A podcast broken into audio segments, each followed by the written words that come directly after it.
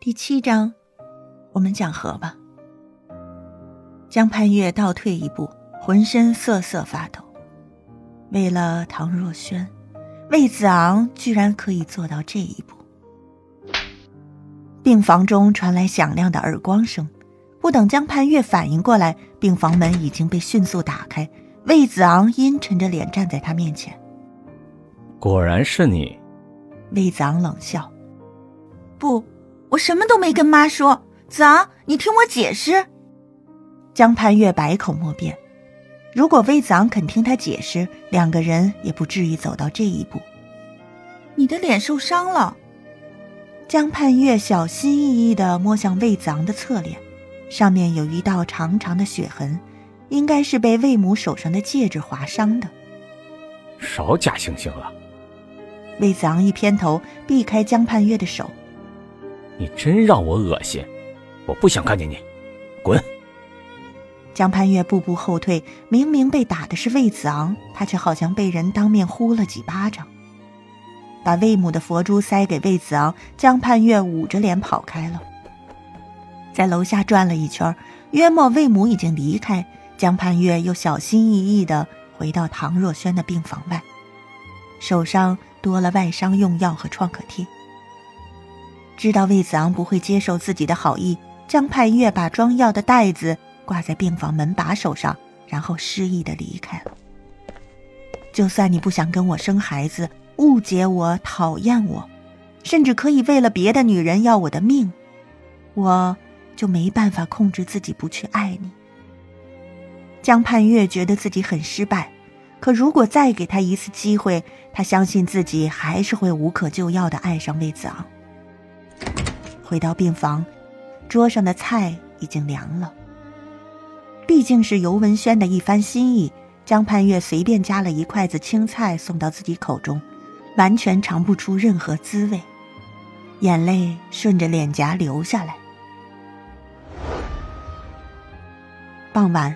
魏子昂来了，他把一袋子药摔到江盼月的病床上，没好气地说：“我不用你假好心。”江盼月沉默着将摔散的药盒收进塑料袋内，这些药都还没开封，可魏子昂的脸上贴了个可可爱爱的创可贴，跟魏子昂平日的风格完全不相符。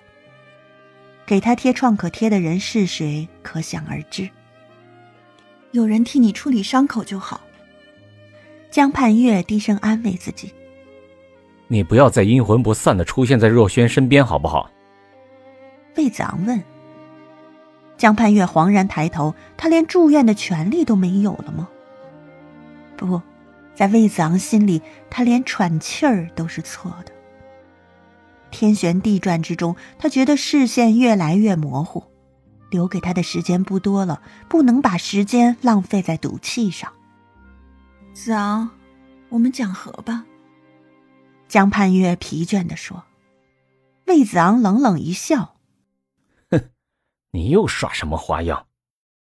江盼月闭上眼睛，强迫自己别在魏子昂面前哭出来，可哽咽的声音还是出卖了。子昂，我知道你喜欢唐若萱，我认输了，不再干涉你们之间的感情。你给我三个月的时间，好好陪陪我。之后你跟他怎样都可以，我就当自己瞎了聋了，从此不再过问。你需要我跟你离婚，给他一个名分也好，或者继续让我做着有名无实的魏太太，我都配合你。魏子昂细细打量着江盼月，他的脸色苍白的可怕，眼神没有聚焦，看起来像是受了莫大的打击。难道他真的病了？魏子昂的心像是被针扎了一下。可一想到江盼月对唐若萱做的那些事，魏子昂暗暗告诉自己，不可对蛇蝎美人心软。少跟我装大度！你凭什么干涉我跟若萱的事？魏子昂冷冷的反问。江盼月点头：“我不干涉。”子昂。给我三个月时间，我们就像寻常夫妻一样。不等他把话说完，魏子昂毫不留情的打断他：“别做梦了，莫说是三个月，就是一天，你都别指望。”耳边传来震耳欲聋的摔门声。魏子昂走了，江盼月怔怔地坐在床头，眼泪一滴滴地落在病床上。天一点点转凉，魏子昂没再出现过。江盼月的情况越来越糟，他的视力急剧下降。不想让尤文轩担心，一开始他还极力掩饰着。可尤文轩心细如发，又对他格外上心，自然不会被蒙蔽。潘月，你必须自己振作起来，否则我们没办法帮你。尤文轩苦口婆心地说：“这阵子他一直劝江盼月手术。尽管手术后痊愈的机会也十分渺茫，可如果不手术，江盼月只有死路一条。”江盼月全无生智，闻言只是苦笑。文轩，跟我说实话，我还剩多久？尤文轩面露不忍之色。你的病情发展，比我预想快得多。潘月，如果不手术，恐怕你撑不过三个月。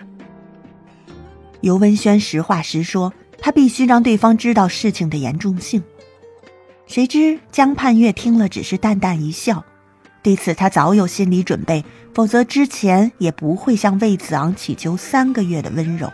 我不会让你有事的，尤文轩信誓旦旦地保证着，对江盼月说，更是对他自己说。江盼月莞尔一笑，眼睛弯成好看的月牙，表情仍是少女的娇憨。